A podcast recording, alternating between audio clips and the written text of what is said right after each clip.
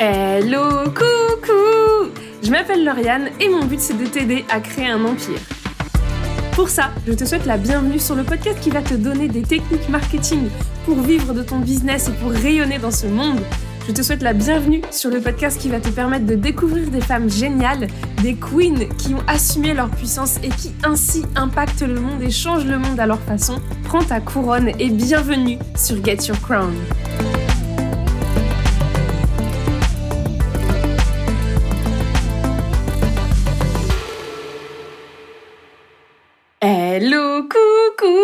J'espère que tu vas bien. Je suis absolument ravie de te retrouver pour ce nouvel épisode de Get Your Crown, un épisode où nous accueillons Marielle, qui a été experte et qui est toujours experte en gestion du temps, mais qui a aussi décidé de faire un pivot dans son business. Et c'est quelque chose de super intéressant dont nous allons évidemment parler. On parle aussi de fatigue décisionnelle parce que c'est quelque chose que j'ai rencontré et que ça m'a fait énormément de bien d'écouter l'épisode de podcast de Marielle sur ce sujet. Donc je l'ai invité pour parler de tout ça. J'espère que l'épisode te plaira. Bonne écoute. Bonjour Marielle. Hello Lauriane. Est-ce que pour les personnes qui par mégarde ne te connaîtraient pas, tu pourrais commencer par te, te présenter et présenter ce que tu fais s'il te plaît? Mais bien sûr que tout le monde ne me connaît pas quand même. Alors, je m'appelle Marielle, comme tu l'as si bien dit, et je suis consultante en gestion du temps. Et depuis peu, j'ai également cette casquette d'online business manager. Donc, euh, consultante en gestion du temps, je pense que tout le monde voit ce que c'est. Voilà, j'aide les entrepreneurs à mieux gérer leur temps, etc., et à être plus efficaces au quotidien. Et online business manager, c'est plus lié à la structuration, le management, la délégation, donc, c'est plutôt des prestations de services. Ok. Et il y a quelque chose qui m'avait fasciné quand j'avais euh, découvert ton parcours, c'est que à l'époque où je t'ai découverte, tu étais encore salarié. Et quelque chose que tu n'arrêtais pas de répéter, c'est à quel point tu aimais ton job salarié. Et du coup, pourquoi tu t'es lancé dans l'entrepreneuriat? Bonne question. Pourquoi je me suis affligée ça alors que j'aimais mon métier? Non, pourquoi j'en parle? Parce que c'est vrai que parmi les entrepreneurs, il y en a beaucoup qui quittent le salariat parce que le format, vraiment, euh, ils n'en peuvent plus et n'étaient pas à leur place. Mais moi, j'ai la chance d'avoir euh, dessiné un parcours scolaire qui m'a amené à un métier que j'appréciais quand même. Je faisais de la gestion de projet. Donc, tu vois, c'est pas des kilomètres de ce que je fais aujourd'hui, puisque je fais de l'organisation, de la, de la gestion de projet et de la coordination encore avec euh, ma casquette d'online business manager. Donc, finalement, ce qui m'a donné envie de devenir entrepreneur, c'était plus le format, parce que mine de rien, quand tu es entrepreneur, tu as certains avantages que tu n'as pas quand tu es salarié, comme le fait de pouvoir choisir avec qui tu travailles, choisir ce que tu fais, plus de créativité, tu vois. Donc, euh, même si j'aimais mon travail de salarié, il y avait quand même des, opportunités qui étaient là. Et surtout, ce que j'avais commencé à créer à côté de mon, de mon emploi me laissait penser que c'était possible d'en vivre. Donc, je voulais pas me fermer cette porte et je voulais essayer, tout en me disant que de toute façon, c'est pas bien grave si je ne perce pas et que je n'en vis pas, parce que au pire, j'aime mon métier et qu'être salarié, finalement, ça ne me dérange pas tant que ça. Et très récemment, puisque nous enregistrons cet épisode le 8 février et que du coup, ça va faire un mois vraiment que ça a l'air d'être acté sur ton compte, tu as fait un gros pivot est-ce que tu peux aussi en parler? Parce que ça aussi, je trouve que on n'en parle pas assez de pourquoi tu as fait le pivot et de ce qui ce motivé vraiment ce pivot. Ouais, effectivement, j'ai pivoté à la fin de l'année puisque je suis passée à temps plein sur mon entreprise en octobre 2020. Donc, on va dire que l'année dernière, c'était un peu le bilan, euh, le premier gros bilan puisque c'était la première fois que j'étais sur une année complète. Et le constat était que j'étais pas forcément alignée avec ce que je faisais. J'ai consacré l'année à tester plein de choses, puisque quand on entreprend, on nous vend un, certain schéma, tu vois. Euh, donc, il y a plusieurs façons d'entreprendre. Tu as les formations en ligne, tu as le coaching. J'avais plusieurs opportunités, donc j'ai tout testé. Et à la fin de l'année, le constat, c'était que je n'aimais pas forcément euh, ma façon d'entreprendre. En fait, j'étais pas à 100% alignée. Les résultats étaient là. Tu as vu, la, communauté, elle, elle s'est fédérée. J'ai eu des clients. Mais dans le fond, je me, dis, je me demandais même si j'étais faite pour être entrepreneur parce que je recommençais à penser au salariat. En fait, je me disais, mon métier me manque. Finalement, ça me dérange pas de vendre mon temps parce que, euh, en vrai, j'avais même pas toute la charge mentale que j'ai quand j'étais entrepreneur. Parce que, mine de rien, devenir entrepreneur, c'est, c'est très beau, sur euh, le papier, mais il y a certaines réalités que tu n'as pas. Tu vois, il y avait des soucis que je n'avais pas avant. Je me posais pas trop de questions et d'un seul coup, cette année, je me suis posé pas mal de questions. Alors oui, on y est arrivé, j'ai survécu, mais le stress, il était quand même là, tu vois. Et comme j'aimais bien mon métier, la question s'est posée. C'est là, en fait, où j'ai découvert le terme pivot et je me suis dit qu'en fait, on n'était pas obligé de s'enfermer dans, dans un format d'entreprise. Si j'ai commencé quelque chose et que finalement ça ne me plaît pas trop comme ça, rien ne m'empêche de, de, tester un nouveau format. Et ce qui s'est passé, c'est que j'ai découvert en fait mon métier, mais en version en ligne. Donc la casquette d'online business manager, c'est que j'ai commencé à échanger avec d'autres entrepreneurs, etc. Et il y en a une particulièrement que je vais quand même mentionner, c'est Sonia Laurembourg, qui est la business manager de d'Aline de The Bee Boost, tu vois. C'est avec elle que j'ai parlé et elle m'expliquait ce qu'elle faisait. Et j'étais en mode, c'est ce que je veux faire aussi, tu vois. Et ça, c'était l'été dernier. Et toute la fin de l'année, le, ce truc m'a travaillé. Je me suis renseignée sur le métier. Je me suis rendu compte que j'avais vraiment tout ce qu'il fallait pour le faire. Donc, il n'y avait plus qu'à proposer quelque chose. Et c'est ce que j'ai fait. J'ai eu une première cliente sur trois mois pour tester, pour voir si ça me plaisait bien. Le constat, c'était que Ouais, en fait, j'aime bien. J'aime avoir ces revenus réguliers. J'aime être dans le business des autres. J'aime faire ce que je fais avec ces missions de business management. Et donc, après avoir constaté ce, désalignement, après avoir testé ce métier-là, j'ai décidé en début janvier, voilà, de le faire officiellement et de le proposer puisque ça me plaît. Et si je faisais pas ça, j'avais envie d'abandonner en fait. J'avais pas envie d'abandonner euh, et si on avançait, mais pourquoi pas reprendre un emploi où je retrouve encore de la gestion de projet, de la coordination et garder si on avançait en side project comme il était au départ parce que finalement ça m'allait bien comme ça. Je précise pour les personnes qui seraient titillées par ce genre de réflexion que tu as fait un épisode entier de ton podcast pour euh, partager toute cette réflexion, etc. Ouais. Et un live sur Instagram. Ouais, aussi. Donc il y a de quoi. Si jamais votre cerveau est en train de se dire quoi? Mais je ne savais pas que cette réalité existe et que vous avez envie d'écouter les réflexions de Marielle, vous avez de la ressource. Et hum, comment tu arrives à trouver l'équilibre? Parce que du coup, bah, comme tu le disais euh, quand tu parlais du, salariat, il y a quand même des gros avantages dans l'entrepreneuriat, mais aussi dans le salariat. Du coup, comment tu arrives à trouver l'équilibre entre cette, euh, cette profession d'online business manager où tu es un peu plus dans le business des autres et du coup un peu plus considéré euh, du côté salariat et en même temps tous les trucs d'entrepreneur? Parce qu'il me semble aussi que tu as quand même lancé des produits autour de tout ça. Donc comment tu arrives à trouver l'équilibre entre les deux? Bah, L'équilibre, je le trouve avec euh, le fameux time blocking, c'est-à-dire, tu sais, euh, je parle toujours d'un budget temps. Donc moi, je suis responsable d'investir mon budget temps dans des projets, dans des tâches, etc. Et je manage mon temps. Voilà, je me dis, par exemple, quand j'ai commencé à lancer mes propositions de service, je savais que je voulais allouer tant de budget temps et pas plus à euh, des prestations de service, tu vois. Je me suis dit deux jours par semaine, donc ça a été le premier postulat. Et ensuite, euh, j'ai créé différentes offres qui pourraient se caprier sur une autre euh, journée de la semaine en termes euh, de budget temps. Et du coup, il me reste deux jours dans la semaine qui sont dédiés à soit moi, ma vie perso, ou alors au développement des si on avançait, puisque je veux quand même continuer cet aspect formation en ligne qui me plaît. Et voilà un peu comment j'ai réajusté mon budget temps. Parce que ce budget temps, je l'avais avant, mais je t'avoue que quand tu es efficace, j'en faisais pas grand-chose. Hein. Enfin, je créais du contenu, je créais pas mal de choses, mais je me rends compte que, euh, enfin, quand je vois euh, comment mon planning s'est rempli en ce début d'année, je me suis dit, Marielle, quand même, euh, qu'est-ce que tu faisais avant? Mais on peut toujours se créer en fait du développement, voilà quoi. Les, gens qui sont sur des activités qui sont pas sur le mode freelance, il y a plein de choses à faire. La grosse révélation aussi que j'ai eue l'année dernière, c'est que j'ai découvert les deux profils d'entrepreneurs qui avait des, entrepreneurs qui étaient plutôt intégrateurs et des entrepreneurs qui étaient visionnaires. Donc l'entrepreneur visionnaire, c'est un peu le stéréotype euh, de l'entrepreneur qui va loin, qui a plein d'idées, qui est créatif, etc.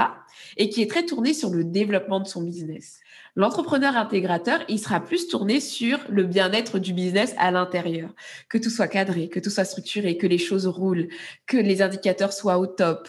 Il va penser aussi stratégie, mais pas de la même façon, tu vois. Et quand je fais ces tests-là, moi, en tant que visionnaire, j'ai 52 sur 100. Donc, tu vois, j'ai quand même une part, j'ai plus de la moyenne. Donc, ça veut dire qu'il y a un existant. D'ailleurs, j'aurais pas créé tout ça euh, si j'avais pas une part de visionnaire. Mais j'ai quand même 92 sur 100 sur le test intégrateur. Et ce qui s'est passé, c'est que le format entrepreneur en ligne qu'on peut avoir, euh, où on a beaucoup de revenus passifs ou, alors où on ne fait pas de prestation de service, bah, quand on a un profil intégrateur, ça peut manquer un peu. Parce que l'intégrateur, ce qui, ce qui le nourrit, c'est plus de contribuer au projet des autres, en fait. Tu vois, faire de la gestion de projet. Voilà, c'est là où il est vraiment aligné. Et moi, il me manquait ça. Et le fait d'avoir pris la décision, voilà, de passer à ce format-là, donc mi-freelance, avec des prestations de services et mi-entrepreneur visionnaire qui crée sa boîte, mais j'ai créé en fait cette synergie parfaite pour moi, tu vois, pour m'épanouir en fait, parce que l'autre branche d'intégration me manquait cruellement. J'aime beaucoup et je trouve que ça pousse la réflexion, le fait que tu amènes ce test, même si moi, je pense que je n'ai même pas besoin de passer le test pour savoir dans quel profil je sais. Je suis, pardon, je suis clairement dans le côté visionnaire. Vraiment, l'intégration, c'est pas pour moi. Mais ça m'amène à rebondir sur le sujet que je voulais aborder avec toi, qui est la fatigue décisionnelle. C'est un sujet que tu as fait un épisode entier de podcast dessus, mais je voulais vraiment revenir dessus parce que je me dis, est-ce que du coup, le profil intégrateur, il n'aurait pas une fatigue décisionnelle encore plus rapide que le visionnaire? Ça dépend. On a tous le même euh, quota.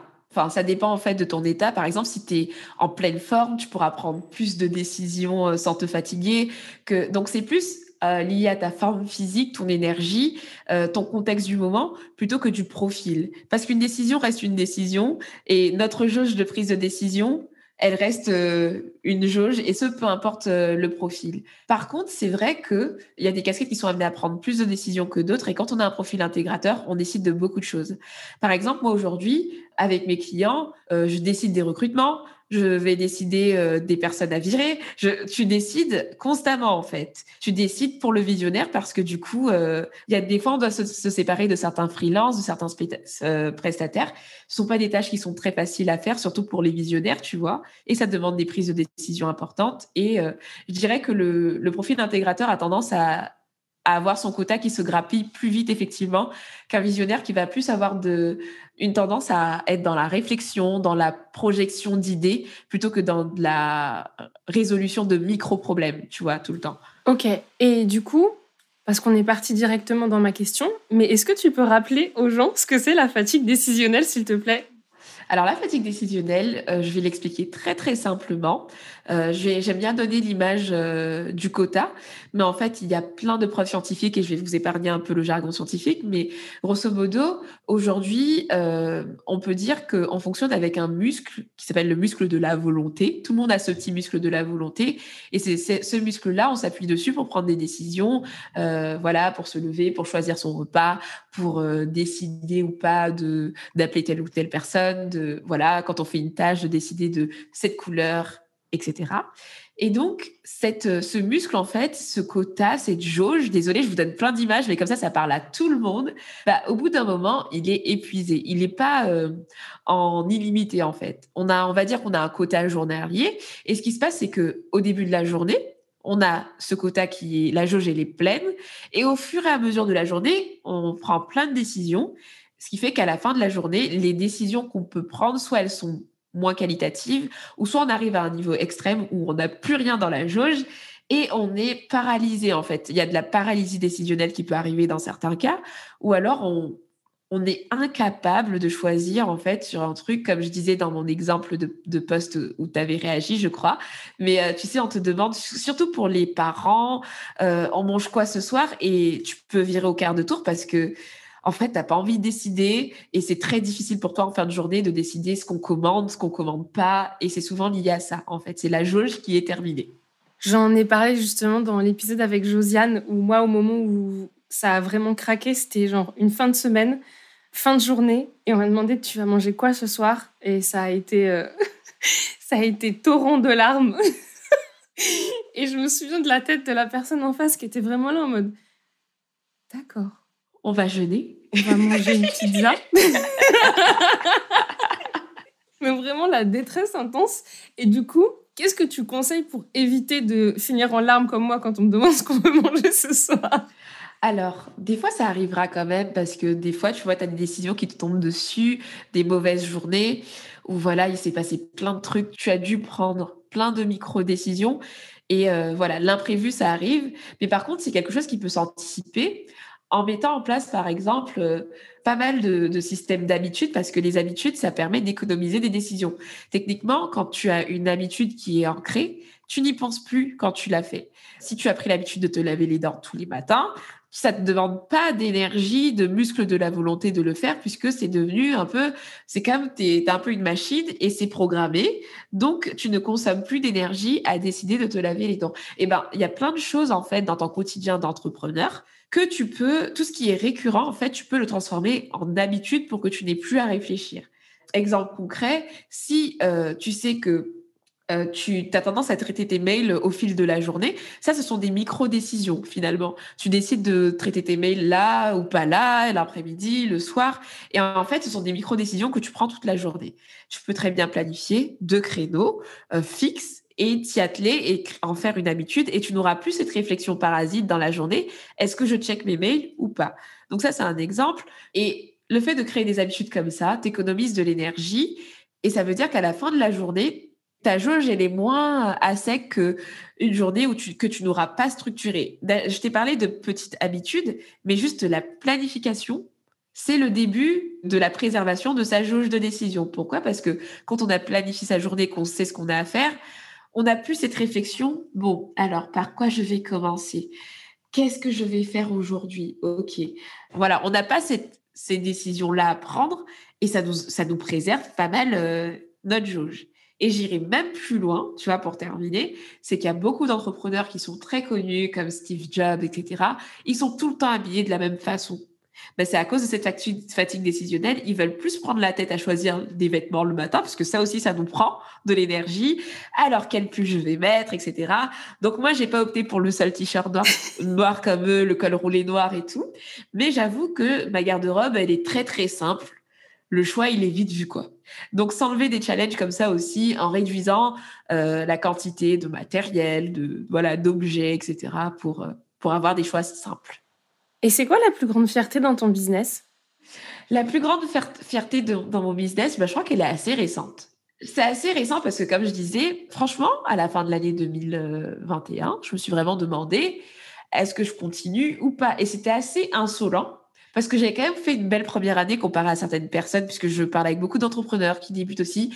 Et voilà, ça allait bien en fait. Sur le schéma, j'ai tout. Ah, tu as un potentiel incroyable, mais, euh, mais tu vas cartonner l'année prochaine. Et pourtant, j'ose avoir euh, cette pensée euh, d'abandonner, tu vois, mais pas d'abandonner négativement, mais plus, ben, en fait, je vais peut-être retrouver un confort que j'avais avant parce que ça me saoule un peu de me casser la tête à, à faire un truc qui me plaît pas à 100%. Et je pense que la plus belle des fiertés que j'ai, c'est d'avoir eu la force, entre guillemets, de rebondir, si on peut appeler ça un, rebond, donc de pivoter, d'avoir le courage, en fait, d'assumer euh, que je vais porter une casquette qui n'est pas celle où on m'attendait. Et du coup, le fait d'avoir décidé ça, ça m'a amené à décrocher des contrats dont je suis trop contente, tu vois et aussi d'atteindre des objectifs financiers qui sont intéressants pour toute l'année, tu vois. Et ça, cette décision, si je l'avais pas prise et si je n'avais pas osé démarcher aussi, osé faire des actions qui étaient inconfortables pour moi initialement, je pense que j'aurais pu rester me tourner les pouces et, et voilà, arrêter, tu vois. Parce que... Et donc, euh, c'est ma dernière fierté en tête d'avoir osé euh, assumer mon changement, mon pivot et d'avoir aussi provoqué mes propres chances, tu vois. Félicitations. Merci beaucoup parce que je sais que c'est pas facile et en plus, tu es vraiment allé à contre-courant de ce que beaucoup de gens disaient. Dans le monde de l'entrepreneuriat, arrive un moment où on te dit euh, non, mais il faut que tu arrêtes de vendre ton temps, etc. Et toi, justement, tu as, dit ben non, je, vais vendre exactement mon temps. et je trouve ça vraiment euh, très courageux et en même temps vraiment canon que ben tu t'épanouisses là-dedans et que tu montres que ça c'est possible, quoi. Et je pense que c'est important puisque suite à mon live où j'ai fait, où j'en parlais, et eh ben, il y a énormément de personnes qui sont venues me parler, qui me disaient, mais merci parce que j'avais besoin de l'entendre. Il n'y a pas de modèle. Pourtant, il y a énormément de freelance, mais qui gagnent bien leur vie. Et malheureusement, je me rends compte que dès que tu es freelance, limite, on te voit pour un entrepreneur moins. D'ailleurs, le fait de faire la distinction, des fois, il y a des personnes qui disent, mais t'es pas entrepreneur, mais t'es freelance. Moi, à l'heure actuelle, je déclare à l'URSSAF mes factures de freelance comme l'entrepreneur euh, euh, qui a son statut d'entrepreneur entre, entre guillemets, qui serait infopreneur à 100%. Ou voilà. Donc, je sais qu'il y a cette distinction qui peut être faite, Mais je pense que le plus important, c'est même pas euh, faites ceci ou faites cela, c'est faites ce que vous avez envie de faire. Je pense que c'est surtout ça le message, tu vois. Moi, ma plus grande fierté, c'est pas d'avoir euh, d'être devenu freelance, c'est d'avoir trouvé une façon d'entreprendre qui actuellement me plaît. Et si dans deux ans, dans trois ans, j'en ai marre, et je pense que ma plus grande fierté, ce sera d'avoir aussi le courage de changer. Tu vois, c'est ça. C'est vrai. Et ça me fait plaisir parce que Évidemment, euh, moi je fais du marketing, donc je parle tout le temps beaucoup du marketing et il y a le même, euh, la même problématique un peu dans la communication, c'est qu'il y en a beaucoup qui me disent euh, mais j'ai pas envie de faire des reels. Et je leur dis bah ok, mais t'es pas obligé de faire des reels. et du coup, quand on travaille ensemble et que je leur explique ce qu'ils peuvent utiliser, ce qu'ils peuvent mettre en avant pour réussir à avoir une communication qui leur plaît beaucoup plus, ils sont là. Ah d'accord, en fait ça existe, en fait ça va fonctionner aussi. Et je suis là mais oui, carrément. Et c'est bien que tu sois euh, une fille dans le domaine qui encourage à s'aligner parce que des fois, en fait, c'est vraiment de notre responsabilité à chacun de ne pas prendre les conseils comme étant des injonctions. Parce que les personnes qui disent euh, scaler votre business, arrêtez de votre, votre temps, ils prêchent pour leur paroisse et c'est aussi leur histoire, en fait, qu'ils racontent. Si ça te parle, bois, suis cette personne, ça va être un mentor et sois motivé par cette personne. Mais je pense que le plus difficile, c'est de, réussir dans tout ce brouhaha qu'on peut avoir, bah, écouter sa voix interne en fait, son fort intérieur qui nous dit euh, c'est ça que j'ai envie de faire, tu vois. Euh, actuellement, tu parlais des reels, bah, c'est pareil, moi j'aime bien faire des reels, mais j'ai des personnes qui sont en sueur juste le fait d'avoir une idée et je me dis que les pauvres, ils perdent plus de temps finalement à, sortir de leur zone de confort entre guillemets pour faire un risque où on voit qu'ils sont pas à l'aise du tout alors qu'ils pourraient très bien faire un je sais pas moi utiliser même LinkedIn parce que tu vois s'ils sont doués à l'écrit bah, du coup autant mettre son énergie et en termes d'efficacité d'ailleurs le fait de s'appuyer sur ses points forts c'est l'un des premiers critères tu vois parce que tu dépenses pas la même énergie. Tu vois, moi, je suis à l'aise pour faire un riz, je vais te le faire rapidement.